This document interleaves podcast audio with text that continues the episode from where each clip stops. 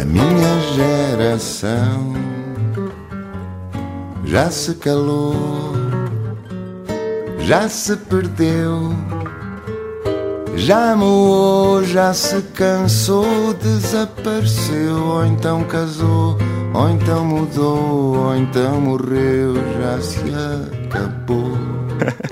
Este país também devia ser para novos e é por isso que temos em estúdio um advogado sem truques. Lá terá os seus, todos temos alguns truques e artimanhas. O João Marecos é mais de arte do que de manhas, se não reparem. Foi presidente da Associação de Estudantes da Universidade de Lisboa. Passou pela Sociedade Britânica Linklaters, por lá esteve quatro anos. É fundador dos truques da imprensa portuguesa, essa página que já deu dores de cabeça a tanta gente. Ganhou a bolsa Fulbright rumo à Universidade Universidade de Nova York e teve vista durante um ano para o Washington Square Park, em Manhattan. Que luxo, ou que sonho, mas não é um Beto, não lhe chamem Beto. Há aqui esforço, dedicação, trabalho, vontade, talento. Nasceu em Lisboa e por cá cresceu também com visitas a Santarém, a aldeia da mãe, mas não deixou a Big City sem ser o eleito para fazer o discurso do mestrado da NYU, Universidade de Nova York, de onde foi até Londres seis meses de volta de blockchains e afins, especializado em Direito da Informação e da Inovação. Passou nos exames da Ordem em Portugal e em Nova Iorque. Vive agora em Berlim e está em Lisboa, porque é um jovem deste tempo, deste século e pode trabalhar remotamente. Um sonho para muitos da nossa geração. João, bem-vindo. Obrigado. O trabalho remoto é o sonho de qualquer jovem inteligente, pensante, independente no século XXI. É uma pergunta é uma ou é uma pergunta, afirmação? É uma pergunta. Para mim é uma afirmação, mas queria saber a tua opinião. Eu acho, eu, então eu acho que é uma pergunta uh, e a resposta é depende. Uh, acho que não é para, não é para toda a gente trabalhar uh, remotamente, desde logo porque implica muito trabalhar sozinho. Um, e há muita gente que precisa não só do contacto com os colegas, mas também do, do da mentoria uh, constante, de algum apoio, sobretudo numa fase inicial.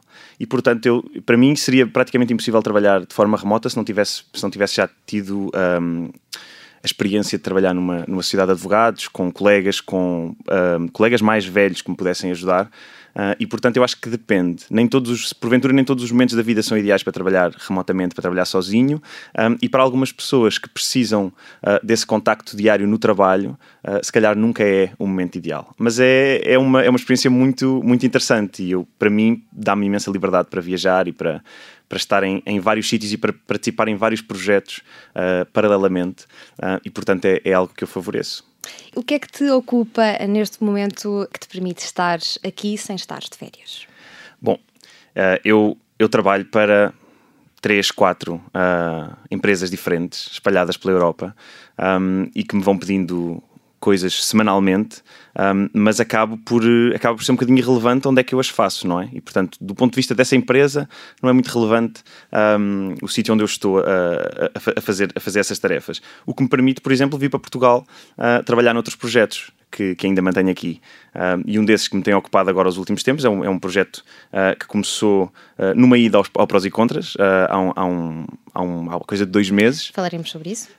e, e, que, e que agora me tem ocupado aqui há, há, algum tempo em Portugal, porque tenho que falar com, com as pessoas que vão fazer parte deste projeto. Se quiseres depois mais à frente. Sim, vamos falar sobre, sobre isso mais, mais à frente. Tu trabalhas em áreas como inteligência artificial, e-commerce e blockchain esse palavrão tech que, que, está muito na moda, consegues descomplicar o significado de blockchain? Se fosse uh, se uma, uma criança de 5 anos te perguntasse, João, o que é uma blockchain? Como é que tu te safavas desta? Olha, provavelmente safar-me-ia muito mal, mas posso tentar. Se calhar não para uma criança de 5 anos, mas para uma criança de 10. Um, e uma blockchain seria, talvez explicar-lhe da seguinte maneira: uma blockchain é uma base de dados uh, que é partilhada uh, entre várias pessoas todas essas pessoas têm uma cópia dessa base de dados que é exatamente igual à de todas as outras. E cada vez que existe uma alteração nessa base de dados, por exemplo, eh, eu tenho eh, X euros e eu quero-te passar um euro para ti, toda a gente que faz parte, eh, que partilha essa base de dados, faz essa alteração no seu caderninho, de maneira a que toda a gente tenha a versão atualizada daquela base de dados. E o que isto, e o que isto leva é, por exemplo, a que não precisemos de uma entidade centralizadora que é aquela que guarda o livro, por exemplo, um banco ou um registro central, não é? Quando precisamos de alguma coisa no registro, vamos ao registro e dizemos: Olha, eu comprei esta casa àquela pessoa, e no registro a senhora do registro escreve no livro. Aqui o que acontece é que todos nós temos o livro e todos nós nos comprometemos a gravar a mesma, a mesma transação no livro. Uh, e desta maneira, se eu tentar transferir uma coisa que eu não tenho, as outras pessoas da rede vão dizer: Espera lá, que eu estou aqui a ver no meu livro que tu não tens essa coisa. Hum. E portanto, tu não podes transferir isso. E é desse modo que se garante, sem precisarmos de confiar numa entidade central ou numa pessoa concreta, garante-se que ninguém transfere mais do que aquilo que tem e ninguém recebe coisas que não lhe enviaram. Um, e desse modo conseguimos ter um, esta descentralização, que é no fundo a blockchain. Um, o objetivo da blockchain é descentralizar, deixarmos de precisar do intermediário em quem confiamos. E vai para ficar? Eu acho que vem para ficar, apesar de as, uh, da, da, maior parte das utilizações neste momento ainda não estarem uh, numa fase que permita uma adoção em massa no mercado. Mas acho que é uma tecnologia que vem para ficar, que vai trazer muitas coisas interessantes, sim. Não há, assim, tantos jovens que tirem direito e se dediquem à tecnologia, informação e inovação ainda. Estou certa de que será uma situação que se vai inverter rapidamente. De onde é que vem este teu interesse pela tecnologia, para além do facto de estares vivo e ser jovem neste século? Olha, é uma boa pergunta, porque a verdade é que eu nunca fui especialmente geek na, de, de, questões tecnológicas. Guardo, guardo o meu, a minha cromice para outras coisas. Uh, mas terá, terá porventura a ver com o facto de eu gostar muito de. Um, ou eu favorecer eh, atividades que puxem pela minha criatividade e pela minha, e pela minha capacidade de pensar. E a questão é que estas questões tecnológicas e estes novos assuntos uh, vêm obrigar uh, o advogado, ou quem, quem trabalha com leis, a pensar fora da caixa, porque as soluções não estão pensadas para estes problemas, não é? E então eu dou por mim a ter que quase que fazer o pino para tentar encaixar as, as regras que existem uh, em tecnologias para as quais elas não estão preparadas. Um, e, como, e como isso mexe muito com, cri com criatividade e com a capacidade de pensar fora da caixa, eu queria muito trabalhar nessas áreas e foi por isso que fui para Nova York porque senti que não estava capacitado uh, para o fazer um, e, foi, e foi, acho que foi uma, uma aposta acertada porque continuo a divertir-me imenso. E qual é a tua empresa de sonho para trabalhar, a Google ou o Facebook? Um, bem, se pões, se pões a, a, questão nesses dois termos, eu, eu preferiria trabalhar na Google. Mas uh, a verdade é que se há coisa que aprendi nos últimos meses é que eu acho que a melhor empresa para trabalhar é a nossa.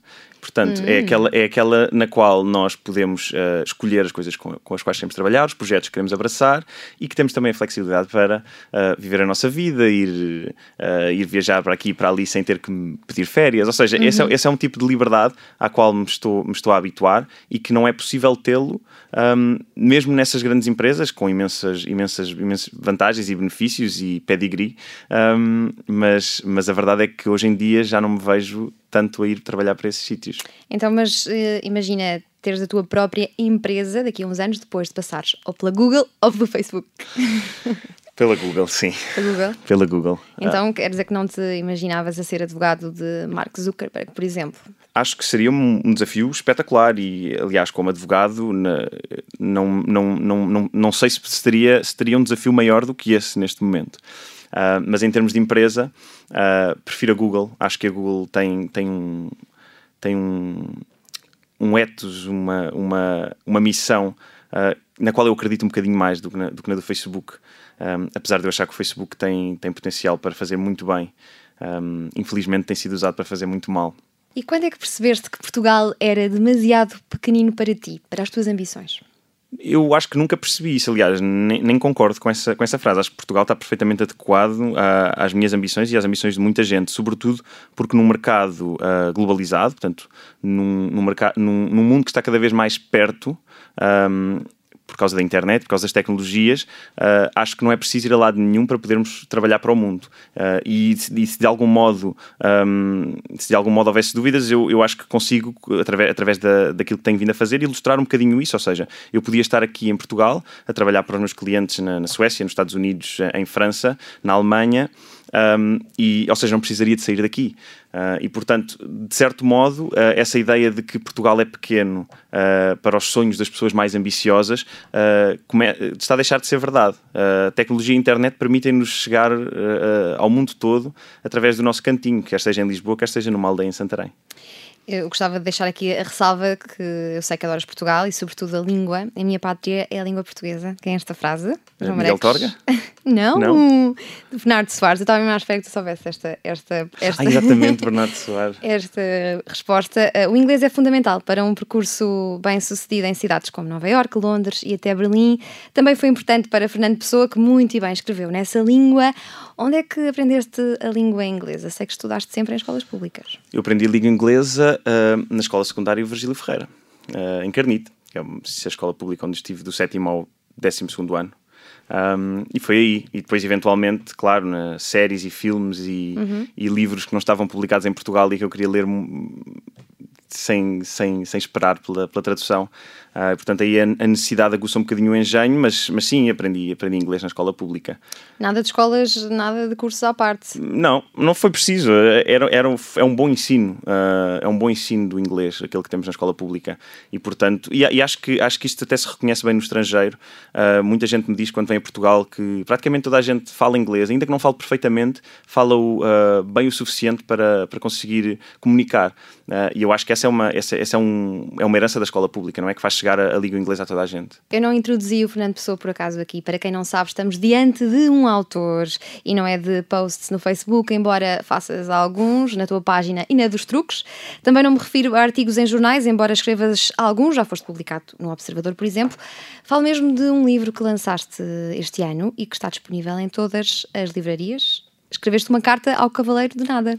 Sim, eu escrevi a carta, mas escrevia enquanto um pequeno Fernando Pessoa eh, que que fez a viagem, efetivamente, de, do Funchal a Durban, um, quando era pequeno, uh, e eu imaginei que durante essa viagem ele, ele teria vivido uma, uma aventura que, que, que, gostaria de trocar com aquele que foi, quiçá, o seu primeiro uh, heterónimo, mas sem dúvida o seu primeiro correspondente, este Chevalier de Pá, Cavaleiro de Nada. Um, e, e apeteceu-me escrever uma história sobre Fernando Pessoa para, para os mais pequenos, porque quando eu aprendi Uh, eu, eu, aprendi sobre Fernando Pessoa no secundário e fiquei claramente a achar que foi tarde. Um, acho, que, acho que há tanta coisa para, para gostar nesse universo que tenho pena que não, não me tenham introduzido um bocadinho mais cedo. E portanto foi, foi um bocadinho nessa, nessa perspectiva que escrevi o livro, sim. Para tentar que uh, Fernando Pessoa chegue a mais pessoas mais cedo, aos mais novos, nomeadamente, Exatamente. não é? Vamos falar de outro feito recente teu. Tu estiveste num programa na RTP1 em que um colega de debate, o António Rolo Duarte, dizia que o ensino superior em Portugal era anedótico quando comparado com a educação em Inglaterra. Não fizeste boa cara na altura, porquê? Eu, eu, é assim, eu não concordo com essa, com essa afirmação, naturalmente. Acho que é uma afirmação injusta uh, e, e, desajustada. É injusta porque o ensino superior em Portugal, para além de ter excelentes exemplos de sucesso no estrangeiro, um, mesmo internamente, tem produzido aquilo que de melhor uh, tem, tem sido em Portugal. Um, e, e, por outro lado, acho que, sobretudo pela pessoa que fez, que, fez, que fez esse comentário, que era uma pessoa que não tinha tido essa experiência porque não estudou no ensino universitário em Portugal e também porque estava, porventura, a comparar a realidade da universidade onde ele, onde ele estudava naquele momento, que é uma universidade privada, com uma dotação orçamental inacreditável, com as universidades públicas portuguesas, que são universidades que sofrem uh, todos os anos com falta de fundos, um, cada, vez, cada, cada, vez, cada vez com mais dificuldade em manter um nível, um, o nível que têm, o nível de qualidade que têm. Uh, portanto, acho que de certa, de certa maneira foi uma, foi uma afirmação desajustada à realidade. Acho que o, o ensino superior português é, é de muita qualidade, uh, dá-nos uh, a todos uh, ferramentas para vingarmos lá fora. Não tive qualquer dificuldade em entrar na Universidade de Nova Iorque, tendo o curso tirado em Portugal. Não tive qualquer dificuldade em conseguir convencer empresas estrangeiras a contratarem com esse curso e, portanto, acho que não é desculpa. Um, a qualidade do curso. Claro que pode melhorar, claro que o ensino superior em Portugal pode melhorar, tem imensos pontos em que devia, em que devia ser uh, mais eficiente. Um, mas não é claramente um, um, uma andota, está muito longe de ser uma andota. Nesse mesmo programa, o Prós e Contras, foi-te lançado um desafio pela Fátima Campos Ferreira. Que desafio é esse? Partilha lá agora connosco. Não foi bem a Fátima que me lançou o desafio. Eu, eu é que me comprometi perante, perante a Fátima. Basicamente, o, o, meu ponto ali era, eh, era o de que os jovens não são convidados para falar um, em debates, em, em, entrevistas, em jornais. Um, enquanto pessoas que sabem sobre certos assuntos, mas sempre enquanto jovens, não é? Os jovens só têm palavra enquanto jovens para demonstrar esta ideia de cá o que é que a juventude tem a dizer sobre isto. Um, e no fundo o meu desafio foi porque é que não os convidamos para falar sobre os temas dos quais eles sabem. Falamos da geração mais qualificada de sempre, temos pessoas com mestrados e doutoramentos uh, altamente especializados em, em várias matérias e, no entanto, temos sempre as mesmas pessoas a falar sobre os mesmos temas, muitas vezes políticos, muitas vezes jornalistas, que acabam por ficar um bocadinho tudólogos, são chamados para falar sobre tudo, mas não são especialistas. E, e, e o meu desafio foi porque é que não os convidamos? E a Fátima disse: não sabemos onde eles estão, não sabemos quem eles são e não sabemos se querem vir. E então eu comprometi-me a arranjar uma lista de jovens uh, nas várias áreas que são normalmente debatidas nestes, nestes meios, uh, que estariam disponíveis para vir, para vir falar sobre estes assuntos.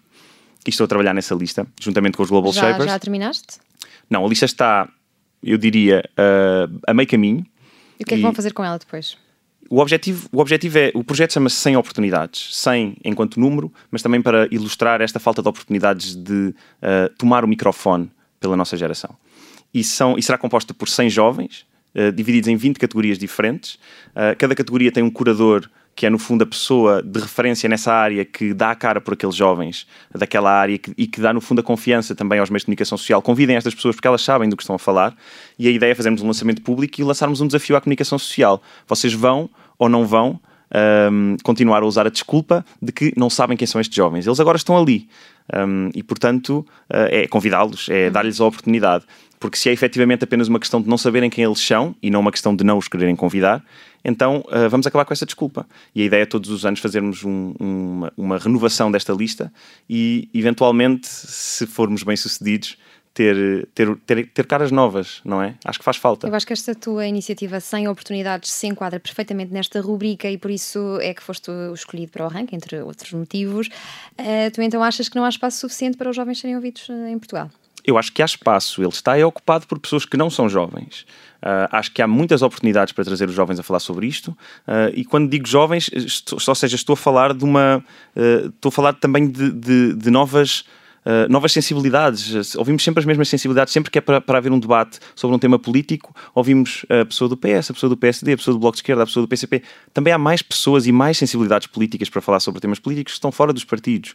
Uh, da mesma maneira, quando cai uma ponte, não precisamos de ouvir um, o jornalista que fala sobre economia a falar sobre a queda da ponte. Uh, há especialistas sobre isso. Um, e a ideia de ser, de, de, de adicionar a essa ideia das novas vozes, o facto de elas serem novas vozes de jovens, é um desafio extra, que é aquele de uh, apressar, no fundo, esta renovação geracional, porque eu acho que temos um problema uh, geracional, até na vida pública. As, as pessoas que, que, são, uh, que estão na, na, fila da frente na vida pública hoje são as mesmas que estavam há 20 e há 30 anos. Isto é extraordinário, mas há aqui, eu acho que há aqui uma culpa que é também partilhada entre a comunicação social, porque a comunicação social perpetua, no fundo, uh, estas vozes que, que, já, que já ouvimos desde sempre. Porventura por achar que é aquela que as pessoas querem ouvir, mas se não der oportunidade, se não abrir o espaço para, para, para novas vozes, nunca vamos descobrir uh, se essas novas vozes também têm algo a dizer, também têm um impacto uh, na sociedade. Eu pergunto-te, João Marecos, se os jovens querem de facto ser ouvidos. Fala-se cada vez mais no alinhamento dos jovens face à política, por exemplo, as eleições, é ver o, o número da abstenção. Achas que é um problema estrutural de educação em Portugal, este afastamento? Eu, eu, não acho, eu acho que é uma pescadinha de rabo na boca. Eu acho que a partir do momento em que tu não tens uh, jovens a falar, ou por outra, a partir do momento em que tens sempre as mesmas pessoas a falar, é normal que haja uh, algum sentimento de cansaço. Um, e se sentirmos que não há meios de interromper esse ciclo ou, ou, ou meios de um, encontrarmos um espaço para nós, é normal também que esse cansaço depois leve a desinteresse. E então, se há alguma maneira de interromper esse ciclo, eu acho que parte também por dar aos jovens o microfone e perguntar-lhes o que é que vocês querem. Uh, e a melhor maneira de fazer isso é, porventura, demonstrar-lhes que os jovens podem falar. Um, e há muitos que estão disponíveis para falar, e se calhar, se eles começarem a falar, os que não estão disponíveis vão começar a pensar se esta pessoa com esta idade tem alguma coisa para dizer, então eu também tenho alguma coisa para dizer. A minha opinião também conta. Um, e, portanto, acaba por ser um bocadinho liderar por, pelo exemplo, não é? Tu, além de, dos dotes literários, és um comunicador nato, fica aqui comprovado. Gostas de falar e, como todas as pessoas que gostam de falar, gostas de ser ouvido. Imaginas-te como um futuro opinion maker, uma espécie de futuro Marcelo ou Marcos Mendes? Eu acho que só, só a ideia de estarmos a falar neste, neste contexto de futuro Marcelo ou futuro Marcos Mendes já vem demonstrar um bocadinho o, o meu ponto, dizer, não é? Sim. Eh, eu acho que mais importante do que termos opinion makers e pessoas que estão a fazer opinião durante 30 ou 40 anos na vida pública é termos ideias novas, vozes novas. Um, que vo, qualquer voz nova daqui a uns anos será uma voz velha. E portanto, se, a, se, se na minha concepção daquilo que é a, a, renovação e a regeneração do espaço público é sempre com, no, com, com vozes novas, nunca me passaria pela cabeça estar, estar aqui a fazer um uma, uma sequer, ter sequer a ambição de me tornar um opinion maker uh, como, como o Marcos Mendes ou o professor Marcelo, que, que, com todos os méritos que têm, acho que estão há tempo a mais na vida pública. E quem é o fazedor de opinião que mais gostas de acompanhar em Portugal? Ui, isso é complicado. ah, um, tem, lá, tem de haver um. Um ou dois ou três ou mais. Não sei, há, eu acho que há, há, há, várias pessoas que eu gosto de ler. Um, mas não, não diria que tenho propriamente um favorito, até, até na, medida, na medida em que uh, não, não consigo concordar com. com... Mas, mas, algum que vais ler e sabes que dali vais retirar qualquer coisa? Ah, o Ricardo Aruz Pereira, sem dúvida.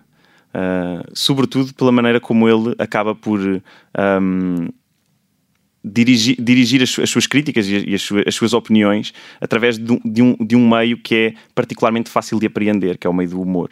Um, e eu acho que há tanto de pedagógico e de, e de, e de inteligente e de profundo nessas, uh, nessa, nessa forma de, de passar mensagens que é sem dúvida um, um, dos opinion makers, que ele provavelmente diria que não é opinion maker, mas será talvez aquele que mais, uh, que mais gosto de ler, que mais sigo. Hum, sim. E um que não gostes? Mesmo nada. Mesmo nada? Uhum. Nada, nada, Será nada. Será que tens coragem para dizer aqui? Uh, se, me lem se me lembrasse assim. Uh... Ah, por exemplo, acho. Enfim, é sempre, é sempre, eu acho que é sempre, é sempre delicado estar a dizer isto, não é? Porque, um, em última análise, aquilo que, é quando eu não gosto de ler uma pessoa, é provavelmente porque não concordo com ela. E, e, portanto, acho, acho, que não é, acho que eu não concordar com uma pessoa não é propriamente uma crítica não é? Uh, e portanto, se calhar uh, não, não, não, faria essa distinção, mas acho que, há, acho que há pessoas que permanentemente tentam, tentam fazer passar uma mensagem não porque acreditam nela, mas porque acham que essa mensagem os pode levar a algum lado.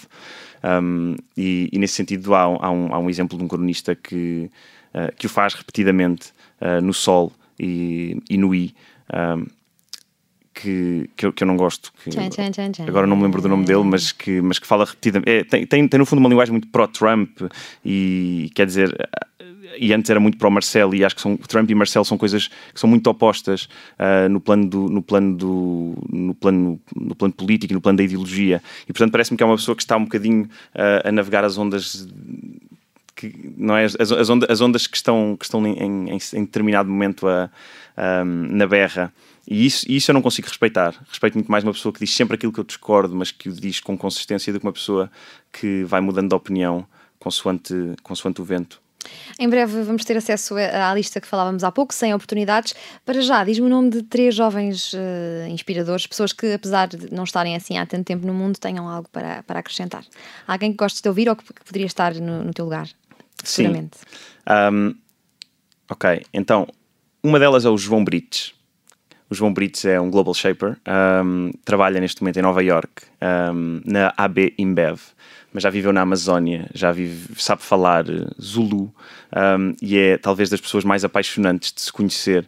é, um, é, um, é uma pessoa que uh, fala de utilizou, ele fez, fez, um, fez um projeto chamado Projeto Transformers, em que utilizou o breakdance, que ele faz breakdance, para conseguir chegar a jovens um, de, de, um bairro problemático uh, e lhes conseguir dar alguma, alguma perspectiva diferente daquela que eles normalmente encontrariam. Acho que é uma pessoa super inspiradora com, a qual devias falar. Um, é notado, João Brites, mais dois? Isso, se me tivesse dado antes, eu tinha preparado, agora assim okay, de, então pode, de podes cabeça. Dar-me, podes dar-me depois. O João não vive, não vive em Portugal. Tu também não. Nova York, Londres, Berlim ou Lisboa, onde é que se consegue ter uma vida uh, mais interessante e produtiva? É uma, é uma pergunta complicada. Ou seja, em, ter, em, termos, em termos de, de, vida interessante, eu acho que a minha vida nunca foi tão interessante como em Nova York. Foi uma experiência espetacular. Mas porque à partida também sabias que não ia durar para sempre. Também era um é? estudante uh, e, portanto, foi, foi uma foi uma vida muito, muito preenchida, muito engraçada. Mas acho que podemos ter vidas preenchidas e engraçadas em qualquer lado do mundo. Uh, a partir do momento também em que percebemos o que é que faz da nossa vida preenchida e engraçada. E muitas vezes é mais do que uh, o número de discotecas, ou o número de peças de teatro, ou o número de, off, de restaurantes uh, engraçados para visitar uh, e se calhar só precisamos de ter os amigos à nossa volta. E para ter os amigos à nossa volta podemos tê-los em qualquer lado. E portanto eu acho que. Eras nós... incapaz de escolher uma só para viver, não é? E por não. isso é que não escolho, não é? Vou andando de um lado para o outro. Mas há um sítio para, onde, para o qual volto sempre, que é para Lisboa, que é onde estão os meus amigos, a minha família e as pessoas que no fundo fazem com que a minha vida seja, seja feliz, seja, seja engraçada um, e portanto acaba por ser sempre a casa, não é? Independentemente do sítio onde, onde, estou, onde estou a viver, onde, onde pago renda, por assim dizer. Eu há pouco falava da bolsa uh, Fulbright. O que é que é preciso uh, para conseguir? E já agora explica a quem está a ouvir e, e não sabe que bolsa é esta. Okay. O que é que consiste? As bolsas Fulbright são bolsas que foram uh, instituídas há muitos anos atrás pelo governo dos Estados Unidos para promover o intercâmbio entre estudantes americanos e estudantes estrangeiros. E em Portugal existe, existe, existe o, o capítulo português da, da, da, Fundação Fulbright e basicamente só precisas de te candidatar com muita antecedência, quase dois anos antes do ano para o qual te, te pretendes candidatar uh, e entregas no fundo toda, toda, toda, toda, toda, todo o teu historial académico e eles fazem uma, uma escolha com base no mérito. Um, com, com, com, todas as vantagens e desvantagens dessa, dessa, dessa análise, mas que é, é no fundo está, acho que está acho que, acho que é acessível uh, e é talvez e, é, e porventura e agora fica aqui também uma crítica é porventura a, a única uh, a única boa opção para conseguir uma, uma bolsa de estudo nos Estados Unidos em Portugal né? conseguimos lá fora, se calhar a Universidade Americana dá-nos a bolsa em determinadas circunstâncias, mas bolsas portuguesas para estudar nos Estados Unidos um, é, quase praticamente só a Fulbright e, e a Fundação Luso-Americana. Terias conseguido ir na mesma, sem a bolsa? Uh, teria, sim. Teria, mas teria porque sou um privilegiado, atenção. Uh, acho que tu no início uh, fiz, mencionaste uma série de coisas, talento, inteligência e etc. Mas a coisa mais importante para conseguir chegar a este, lado a este sítio todo é o privilégio.